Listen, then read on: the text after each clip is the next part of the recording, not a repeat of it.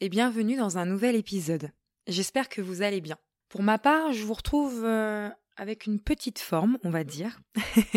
et en plus, euh, à l'extérieur, il fait assez gris, il y a beaucoup de pluie, beaucoup de vent. Donc, euh, c'est quand même l'idéal de rester au chaud à la maison et de prendre le temps de vous enregistrer ce nouvel épisode. L'épisode d'aujourd'hui, c'est un, c'est un peu comme une petite suite à l'épisode 1, puisque si vous vous souvenez, quand on s'est quitté, je vous laissais avec un petit exercice qui consistait à décrire la vie que vous souhaiteriez avoir et qui serait comme une motivation le jour où vous avez un petit coup de mou dans votre processus de désencombrement. D'ailleurs, vous avez aussi la possibilité de faire un mood board sur Pinterest si vous êtes quelqu'un de plus visuel, avec par exemple des photos de votre environnement de rêve ou des photos qui symbolisent vos projets. Euh, ça peut être aussi un, vision, un vision board que vous mm, affichez à un endroit euh, stratégique chez vous où vous allez pouvoir euh, le voir assez régulièrement. Il y a vraiment énormément de façons de pouvoir faire cet exercice. Après, bien entendu, libre à vous de le faire ou non, ça reste vraiment une suggestion. Pour tout vous avouer, à l'époque, je n'en avais pas du tout fait et je m'en suis quand même très bien sortie. Enfin, je pense. Par où commencer et comment s'y prendre quand on a envie de désencombrer, c'est ce qu'on va voir ensemble aujourd'hui. Et je vous donnerai également des exemples de différentes méthodes de désencombrement. Il en existe de toutes sortes, même si je trouve qu'au final, on en revient toujours plus ou moins à la même chose. Mais je tenais à vous donner cet éventail de possibilités pour que vous puissiez avoir le choix et surtout que vous puissiez choisir celle qui vous correspond le mieux. Ça peut être une méthode en particulier, vous pouvez en choisir plusieurs, vous pouvez faire comme moi et faire un mélange. Libre à vous vraiment de choisir ce qui vous convient. Si cet épisode vous plaît, n'hésitez pas à vous abonner au podcast et à en parler autour de vous. Ça pourra sûrement inspirer d'autres personnes qui souhaitent elles aussi commencer un processus de désencombrement. Dans cet épisode, je vais plutôt, dans un premier temps, vous parler principalement du désencombrement physique, du désencombrement matériel, tout ce qui est désencombrement immatériel, par exemple le numérique, notre agenda. J'ai pas d'autres exemples qui me viennent en tête comme ça, mais en tout cas tout ce qui n'est pas euh, tangible, ça fera l'objet d'autres épisodes. Quand on est à l'aise avec le désencombrement matériel, parce que on va apprendre à faire des choix, à mieux nous connaître, à savoir comment on fonctionne, à savoir ce qui nous correspond, ce qu'on aime, ce sera plus facile après de se mettre au désencombrement immatériel. L'avantage aussi du désencombrement matériel, c'est ce qui va être le plus palpable, le plus tangible. Tout de suite après avoir commencé votre processus de désencombrement, vous allez ressentir les premiers bienfaits. Vous allez les voir directement sous vos yeux. Vous allez voir votre logement plus épuré, plus agréable visuellement. Par exemple, les tiroirs qui ne vont plus déborder à chaque fois que vous allez les ouvrir ou qui ne vont plus coincer pour les ouvrir.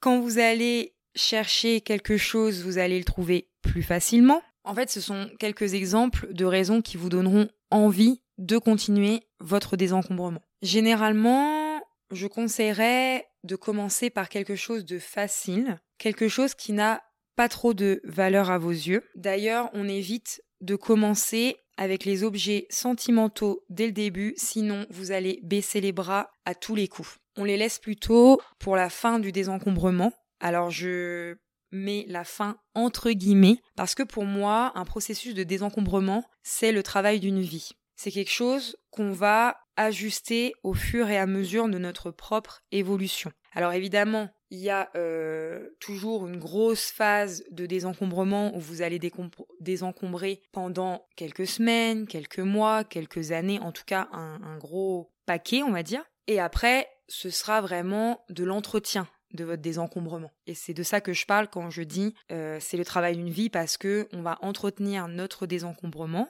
On va aussi essayer de ne pas se réencombrer, mais ça, on va le voir euh, à la fin de l'épisode. Et en fait, on va ajuster ce petit désencombrement au fur et à mesure de notre évolution, donc de nos changements, de nos envies, des choses qu'on n'aime plus, des choses qu'on aime euh, maintenant, etc., etc. Et aussi le fait de faire les euh, objets euh, plus sentimentaux vers la fin, vous serez plus à l'aise pour le faire car vous vous serez beaucoup exercé auparavant avec des choses plus faciles, des choses qui ont moins d'importance à vos yeux. Je fais un petit rappel Pour moi, désencombrer, pour moi, prendre un chemin euh, vers une vie plus simple, un chemin vers le minimalisme, je vous en parlais dans l'épisode dans 1, c'est éliminer le superflu et ne conserver que ce qui est essentiel pour vous. Dans ce qui est essentiel pour vous, j'entends par là selon votre mode de vie. Vous êtes euh, célibataire, vous vivez en couple, vous êtes casanier, vous êtes plutôt, euh, vous avez des enfants, etc.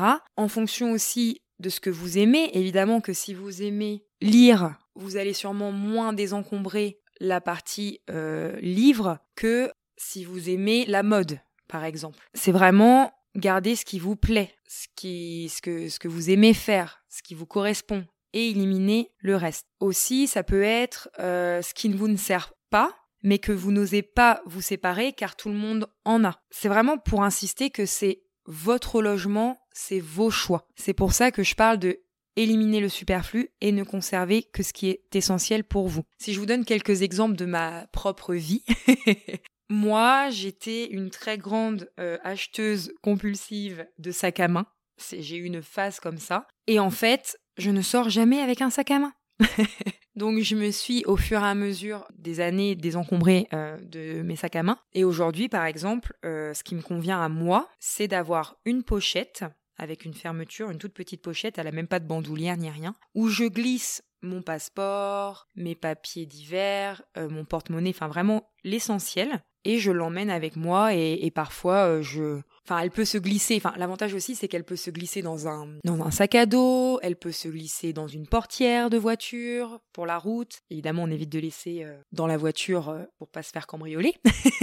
Mais voilà. Et ça, c'est mon essentiel à moi. Euh, qu'est-ce que je pourrais vous donner comme autre exemple? Les soutiens-gorge. Vous allez rigoler. je suis à l'aise de ne pas porter de soutien-gorge. Pendant longtemps, ça a été un long processus pour accepter de ne plus porter de soutien-gorge et de m'en foutre entre guillemets du regard des autres. Et du coup, je n'ai plus aucun soutien-gorge chez moi. J'ai deux brassières de sport. Voilà ce qu'il me reste. Mais si vous, vous portez des soutiens-gorge, gardez-les.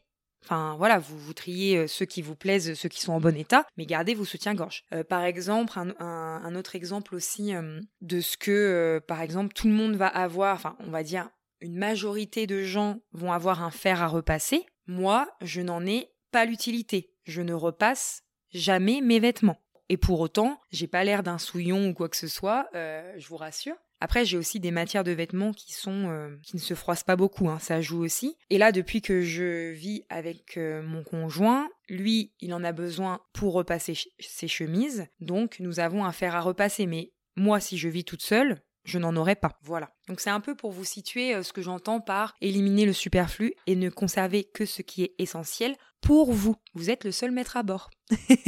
Je vais vous donner dans un premier temps quelques tips.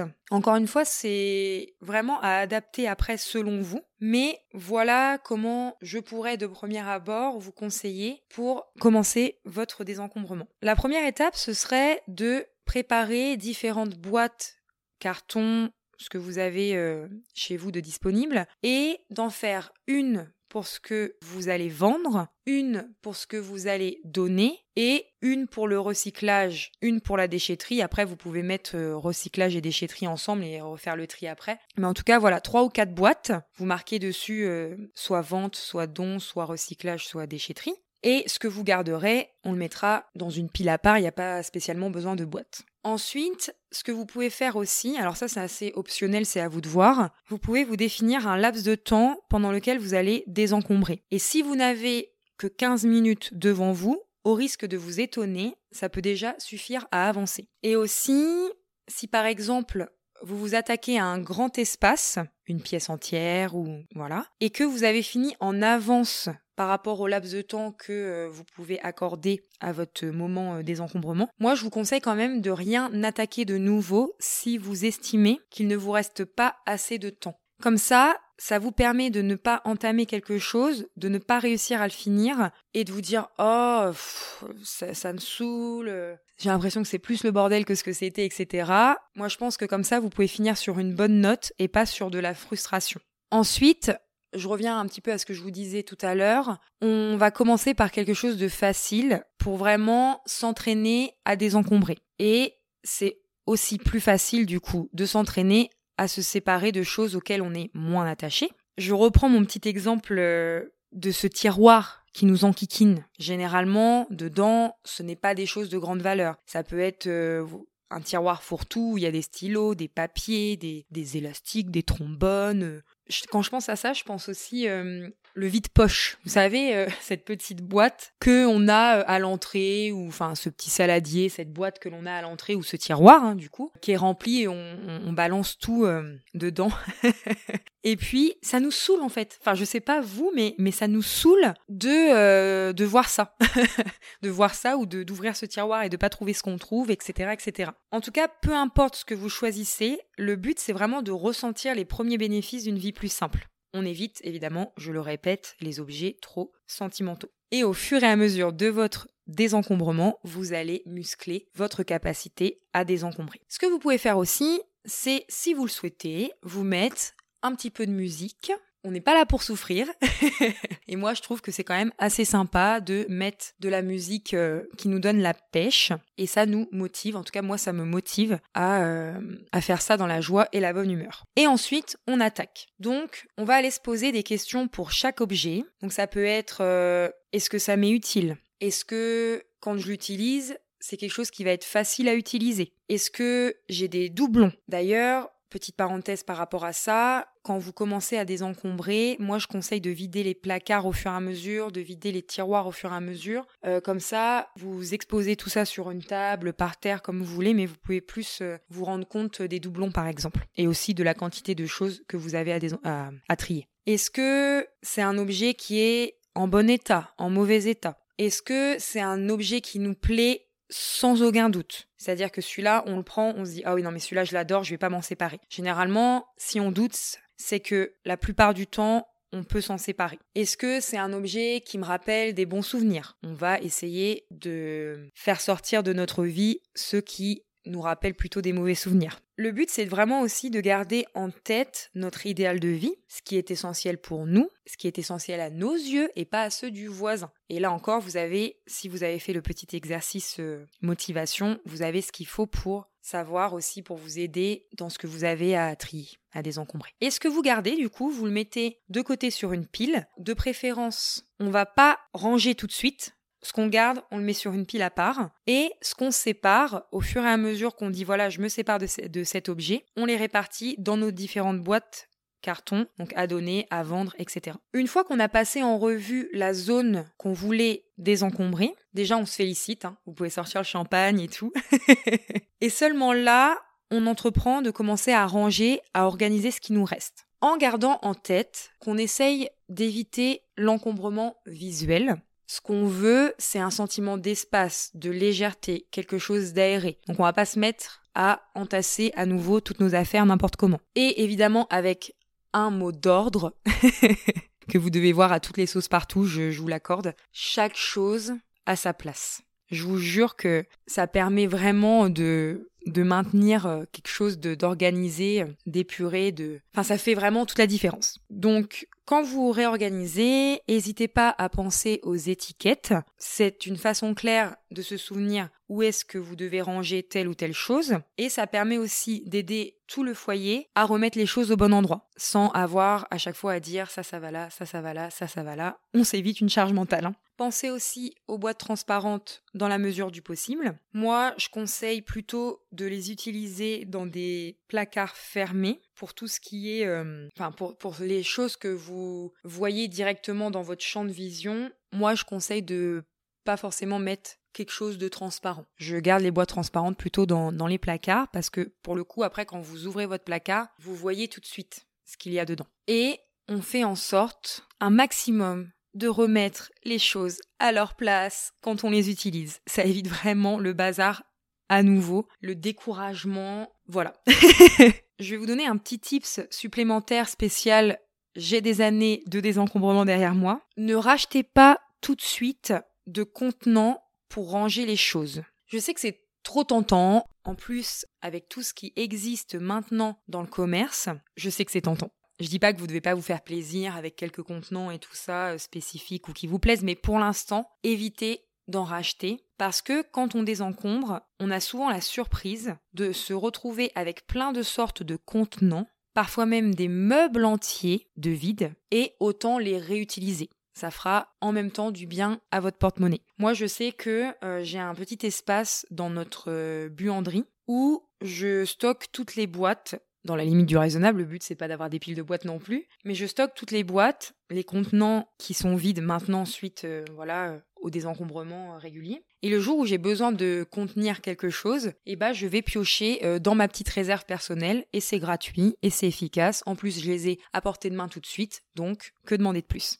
Faut vraiment je pense, sur ce sujet-là, attendre d'avoir fait une grosse partie du désencombrement. Je sais qu'au départ, ça va être un peu chiant d'attendre parce que potentiellement, ce que vous allez ranger, peut-être que vous n'aurez pas tout de suite le contenant adéquat pour le ranger, mais je pense aussi qu'il y a toujours moyen de euh, faire quelque chose de provisoire qui soit aussi euh, très très bien. En plus, vous pouvez vous servir de pots en verre qui contenaient de la nourriture que vous nettoyez et vous en servez comme contenant. Vous pouvez vous servir de boîte à chaussures. Enfin, je pense que vous pouvez quand même, dans un premier temps, récupérer pas mal de contenants auxquels vous n'avez pas forcément pensé, qui peuvent vous servir à ranger ce que vous gardez. Et pour finir, donc, on observe et on savoure les premiers résultats et je vous félicite d'avoir euh, déjà mis en action toutes ces belles étapes. Dans le cas où vous auriez un problème face à un objet, je vais mettre à disposition sur mon site internet une fiche à télécharger gratuitement pour vous aider justement au travers de quelques questions à réussir à prendre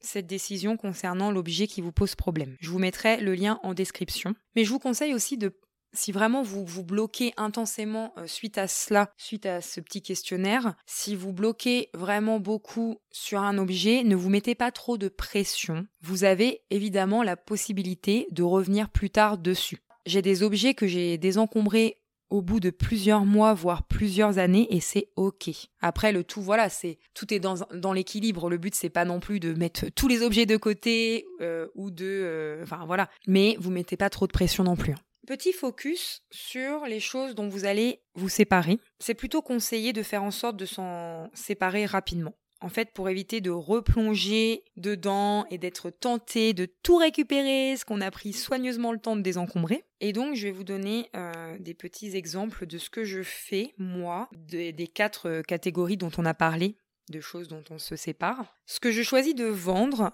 pour ma part, ce sont les livres qui ont encore un peu de valeur. Donc par exemple, je les mets euh, sur des sites de, de revente de type Momox, Gilbert. Le reste, je fais des dons dans les boîtes à livres. Il y a aussi les vêtements de mon fils que je mets sur Vinted. Pareil, euh, le plus souvent je fais des lots, c'est plus rapide. Je mets vraiment les choses que je pense potentiellement vendre. Je mets, je mets en vente aussi des objets qui peuvent avoir une grande, entre guillemets, valeur. Exemple, je vais aller mettre une télé en vente, mais je vais pas aller mettre un plat qui m'a coûté 4 euros. Pareil, la télé, je vais pas espérer la vendre cher, je vais rester raisonnable sur son prix de vente pour que ça parte rapidement. Je privilégie la vente en ligne, car autant j'aime faire les foires à tout pour dénicher de bonnes affaires, mais pas y passer des heures à vendre mes trucs dans le froid. bon, des fois, il y a du soleil aussi, j'avoue. Et aussi, je ne mets pas tout à vendre quand je désencombre parce que je trouve que ça prend du temps, c'est très énergivore et ça peut vite devenir décourageant pour la suite parce que vous allez entasser tout un tas de cartons à vendre et ça va pas disparaître de vos yeux. Je pense qu'il est important de faire le deuil de cet argent qu'on pense avoir perdu si on donne. Pour moi, c'est fait. Ça sert à rien de se flageller. On ne peut pas agir sur le passé, mais on peut agir sur l'avenir. Et à l'avenir, je suis sûre que vous ferez de meilleurs choix pour éviter d'en arriver là à nouveau. Ce que je vends, je vais le monter au grenier une fois que je l'aurai euh, mis en ligne. Comme ça, ça devient hors de ma vue. Donc grenier, garage, en tout cas dans la mesure de possible, pas chez vous. Et si ça fait longtemps que c'est en vente, j'essaye de regarder euh, régulièrement. En tout cas, le longtemps, je le définis selon mes propres critères. Et bah, ça va passer dans la case donner. Qu'est-ce que je donne? Bah tout le reste. tout le reste de ce que je vous ai dit et évidemment ce qui est en bon état. Et vraiment, c'est très personnel, mais j'ai pas envie que quelque chose reste à traîner 10 ans chez moi juste parce que je vais vouloir en tirer un euro. Encore une fois, c'est ma façon de voir les choses. C'est vraiment pour vous donner des exemples. Donc les livres, je vais aller les déposer en boîte à livres. Les vêtements, le linge, les chaussures, je vais aller les déposer dans les bennes de collecte dédiées. Donc de mémoire, ça s'appelle le relais. Il y a d'autres noms aussi, je crois, en fonction des régions et, des localisations. Les objets un peu plus divers, j'ai un centre Emmaüs à 45 minutes de chez moi. Donc n'hésitez pas à rechercher sur internet euh, ce qui est le plus proche de chez vous. Il y a Emmaüs, il y a la Croix-Rouge, dans certaines euh, régions, alors pas dans mon coin spécialement, mais dans certains départements, dans certaines régions. Il y a aussi des recycleries, des ressourceries, donc euh, n'hésitez pas à regarder ce qu'il y a près de chez vous. Et je voulais aussi vous parler du don à la famille. Je suis pas spécialement pour, ou en tout cas avec grande précaution. Les gens, parfois, vont avoir du mal à vous dire non, et ça va aller encombrer leur propre maison. C'est pas le but. Ou ils peuvent aussi vous faire douter, et vous allez plus vouloir vous en séparer alors que ce n'était pas votre premier choix à vous de garder cette chose-là. Pour ma part, je pense qu'on connaît un minimum nos proches, et avant de proposer, même si je propose rarement, mais en tout cas avant de proposer, j'essaye de jauger si ça va vraiment leur être utile ou les intéresser, pour pallier justement au fait de euh, bah, ils vont pas oser me dire non, voilà, et de les réencombrer du coup. Et pour les dernières catégories du coup de recyclage de déchetterie, bah là encore, on va aller mettre dans les conteneurs dédiés ce qui ne peut plus être réutilisé convenablement. Ça, c'est vraiment le dernier, euh, le dernier recours. En tout cas, désencombrer, c'est vraiment pas un sprint, c'est une course de fond, comme on dit. Ça peut être rapide et radical pour certains, ça peut prendre du temps pour d'autres, et c'est ok, chacun son rythme. Déjà, se mettre en action un pas après l'autre, je trouve que c'est le plus important. Et puis, ça va aussi dépendre de vos facteurs à vous et de votre niveau d'encombrement. C'est sûr que quelqu'un qui a 5000 objets et quelqu'un qui en a 3000, ça va pas faire la même chose. Donc, quelles sont les différentes méthodes de désencombrement que vous pouvez utiliser? Je vais vous donner quelques exemples. Euh, je suis pas sûre qu'il y, ait que ça qui existe. Je vais sûrement en oublier certaines, mais en tout cas, je vais vous donner celles qu'on voit beaucoup, qui reviennent souvent. Une première manière de désencombrer, ça va être le désencombrement par pièce. Alors, le désencombrement par pièce, ça peut prendre du temps en fonction de la taille de votre pièce, de votre encombrement dans cette pièce. Ça peut aussi être décourageant, mais c'est aussi structuré dans le sens où c'est facile à se repérer. Voilà, je commence par la chambre, je m'occupe de la chambre. Évidemment, le conseil, c'est de ne pas passer à une autre pièce le temps qu'on n'a pas fini la précédente. Mais, pareil, on n'est pas obligé non plus de faire toute la pièce le même jour. Il n'y a pas de souci, hein, on se rappelle, euh, même si c'est que 15 euh, minutes, euh, bah, le lendemain, on fera peut-être une heure ou encore 15 minutes et c'est ok aussi. Ce qui est aussi satisfaisant quand on désencombre par pièce, c'est qu'on peut se faire un plan type checklist où on liste les différentes pièces qu'on a chez soi et on se fait une petite checklist, comme ça qu'on pourra cocher au fur et à mesure. Moi j'adore ça.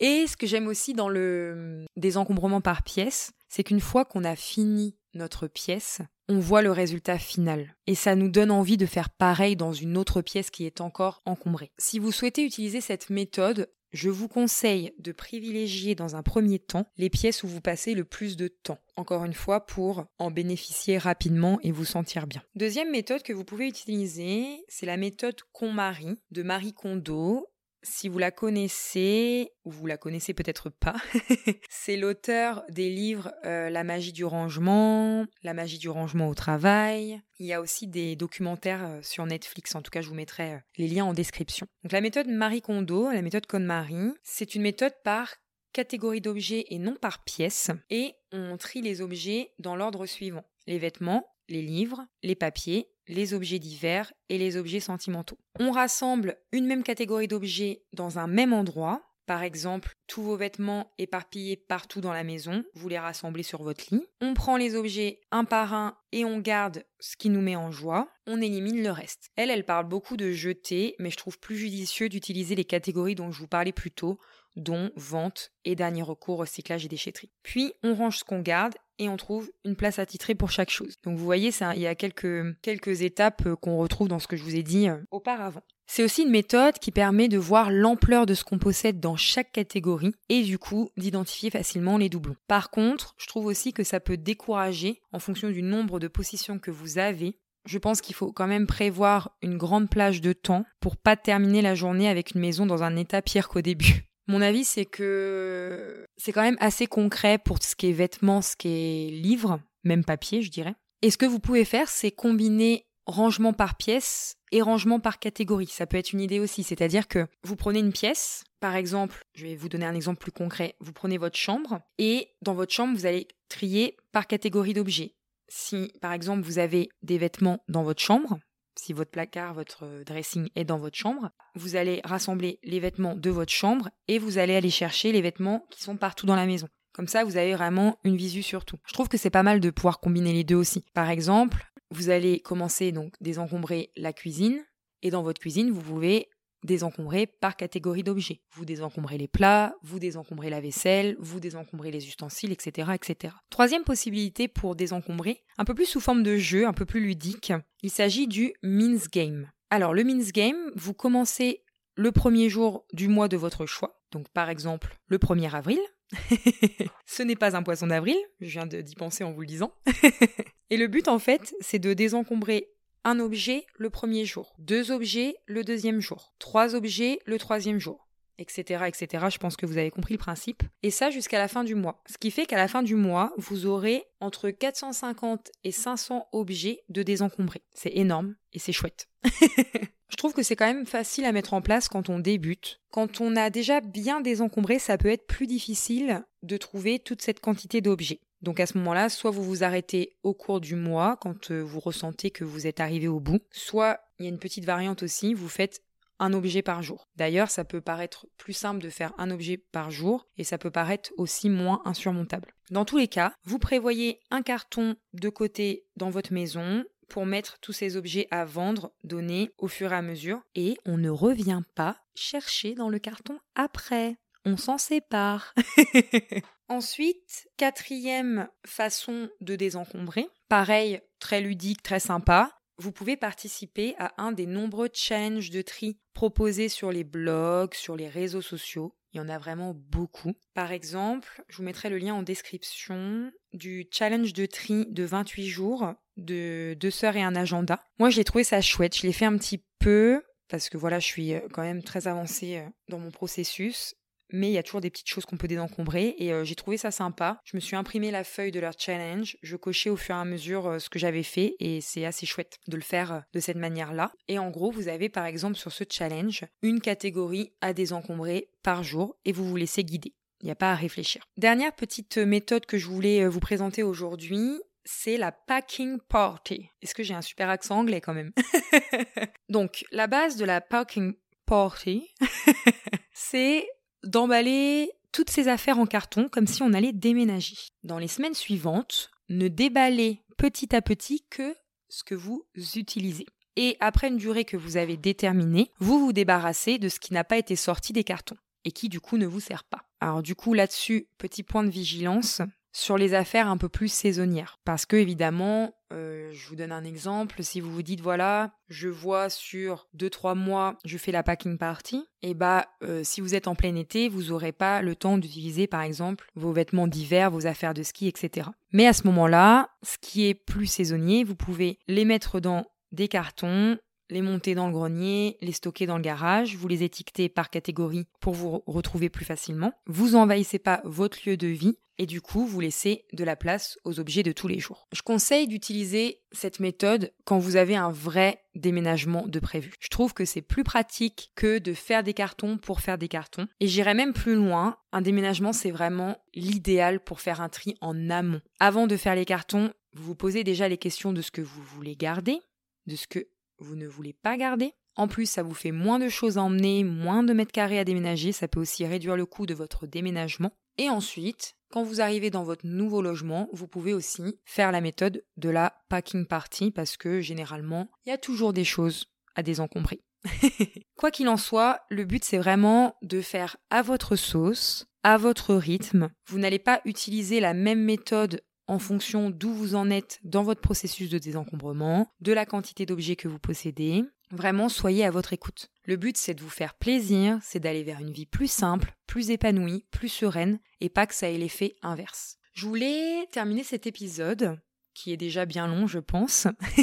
je voulais qu'il soit vraiment très complet, en tout cas le plus complet possible. Mais je voulais vous donner quelques astuces pour ne pas vous réencombrer une fois que vous avez effectué votre processus, votre premier gros processus de désencombrement.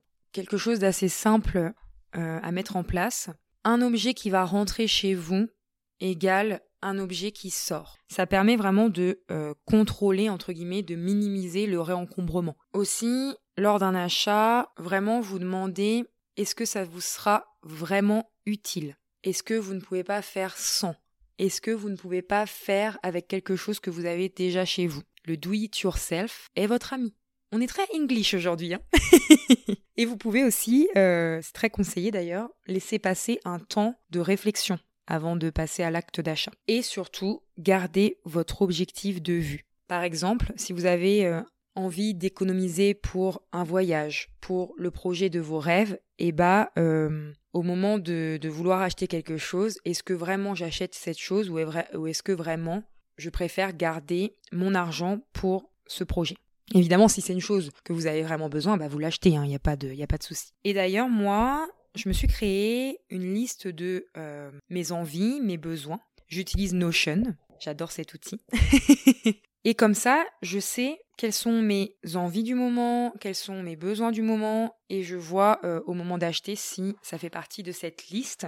Ça me permet aussi de diffuser rapidement euh, nos envies pour nos anniversaires, pour les fêtes de Noël. Alors ok, je suis d'accord, ça enlève de la magie, de euh, donner à nos proches des idées cadeaux. Mais en même temps, moi, je, trouve que depuis que je fais ça depuis plusieurs années maintenant, eh ben, on sait qu'on va recevoir dans la majorité des cas, parce qu'il y a toujours des gens qui préfèrent ne pas suivre et c'est ok, mais en tout cas, dans la majorité des cas, on va recevoir des choses qui nous plaisent ou qui nous sont utiles. Donc pour moi, ça, ça pallie vraiment euh, à la chose. Et en plus, comme on donne plusieurs idées différentes, on aura quand même une part de surprise parce qu'on ne sait pas ce que notre proche va choisir. Une autre petite astuce, c'est de se laisser une boîte, un carton, quelque part, pour y mettre des choses dont on souhaite se séparer au fur et à mesure de la vie de tous les jours. Ou aussi, vous pouvez vous prévoir des moments dans l'année à votre convenance pour désencombrer, même si normalement avec toutes les astuces que vous pouvez mettre en place, vous n'aurez jamais à désencombrer autant que ce que vous vous apprêtez à faire là. Mais après, j'aime quand même nuancer car d'après ma propre expérience d'ailleurs, occasionnellement, il peut y avoir à désencombrer en tout cas un petit peu, car comme je vous disais tout à l'heure, on évolue tous constamment. Ou vous pouvez aussi faire les deux, c'est-à-dire vous laissez un endroit où vous mettez les objets au fur et à mesure que vous souhaitez désencombrer de la vie de tous les jours, et vous prévoir aussi des moments dans l'année pour désencombrer. Moi, je sais que par exemple, en début d'année, je trie tout ce qui je trie à nouveau tout ce qui est papier administratif. Le printemps, J'aime bien aussi faire un petit peu tri, voilà, le, petit tri, le petit ménage de printemps. Vous faites vraiment comme vous voulez. Le but, c'est de continuer à mettre de la conscience dans ce que vous avez chez vous et de parfois vous demander est-ce que ça, j'en ai vraiment encore besoin? Parce que vous pouvez aussi vous retrouver avec des objets que vous aurez besoin maintenant et que dans quelques années, vous en aurez plus besoin. Et c'est ok en fait. On change tous constamment mon dernier euh, tips préféré, c'est d'apprendre à vivre avec moins et à apprécier les choses simples de la vie. Ça vous aidera à éviter l'accumulation d'objets inutiles et aussi à vivre de manière plus consciente et responsable. Et ça, cette astuce-là, ça va venir au fil du temps, au fil des années. Ça, ça se fait pas forcément en un claquement de doigts. En tout cas, si vous êtes là aujourd'hui, euh, je pense que voilà, c'est quelque chose qui n'est pas forcément inné chez vous et c'est ok. Moi, euh, j'étais pareil que vous à la base et, c'est avec le temps que j'ai appris à me contenter de peu et trouver le bonheur dans autre chose que les biens matériels. Mais ça, ça se fait vraiment au fur et à mesure. Donc j'espère vraiment que cet épisode vous sera utile pour débuter ou poursuivre votre processus de désencombrement et que vous pourrez ainsi commencer à profiter d'une vie plus simple et plus sereine. Je voulais vous partager euh, quelques ressources coup de cœur dans tout ce que j'ai pu lire, dans tout ce que j'ai pu regarder de mon côté. Alors vraiment c'est un petit échantillon. Hein. Si vous voulez avoir plus de recommandations, plus de ressources, j'ai une page sur mon site internet que j'alimente au fur et à mesure. Je vous mettrai le lien dans la description. Moi, j'ai vraiment énormément aimé les livres de Dominique Laureau de manière générale et surtout ceux sur l'art de la simplicité et l'art de l'essentiel. J'ai beaucoup aimé aussi le livre Zéro déchet de Bea Johnson parce que contrairement à ce qu'on pourrait penser, ça ne parle pas que de zéro déchet, ça parle aussi de minimalisme. Et j'adore les euh, The Minimalist en anglais, euh, Joshua et Ryan, qui euh, sont vraiment une source d'inspiration énorme, pour moi en tout cas. Aussi, si vous ressentez le besoin de vous faire accompagner dans votre processus, et que vous habitez dans le 76. N'hésitez pas à me contacter par mail, je mettrai mon adresse mail en description, ou n'hésitez pas aussi à suivre mes offres sur mon site internet. Je serai ravie de pouvoir vous aider. Je m'adapte vraiment à vous, je m'adapte à vos besoins, je m'adapte à votre pourquoi. Et parfois, c'est vrai qu'on peut avoir besoin d'une aide extérieure parce que ça peut être vraiment très challengeant euh, de désencombrer. Pour l'instant, je parle du 76 à l'heure où j'enregistre ce podcast. Après, n'hésitez pas vraiment à suivre mon actualité sur mon site internet parce que je vais faire évoluer mes offres. Si vous avez des questions ou si vous voulez échanger sur cet épisode, il y a vraiment différents moyens de le faire. Il y a Instagram, il y a Discord, vous pouvez m'envoyer un mail, vous pouvez aller sur l'article de cet épisode sur mon site dans l'espace commentaire. Je réponds toujours avec plaisir et surtout n'hésitez pas parce que je veux pas que vous restiez bloqué sur un problème. en tout cas, je vous remercie vraiment d'avoir pris le temps d'écouter cet épisode jusqu'au bout. J'espère vraiment qu'il vous a plu. N'hésitez pas à le partager autour de vous et à laisser votre avis sur Apple Podcast ou Spotify. Vous pouvez également suivre toute l'actualité du podcast sur mon site internet rubrique podcast et sur le compte Instagram clemessereine.podcast. Tous les liens sont en barre d'infos. À très bientôt pour un nouvel épisode.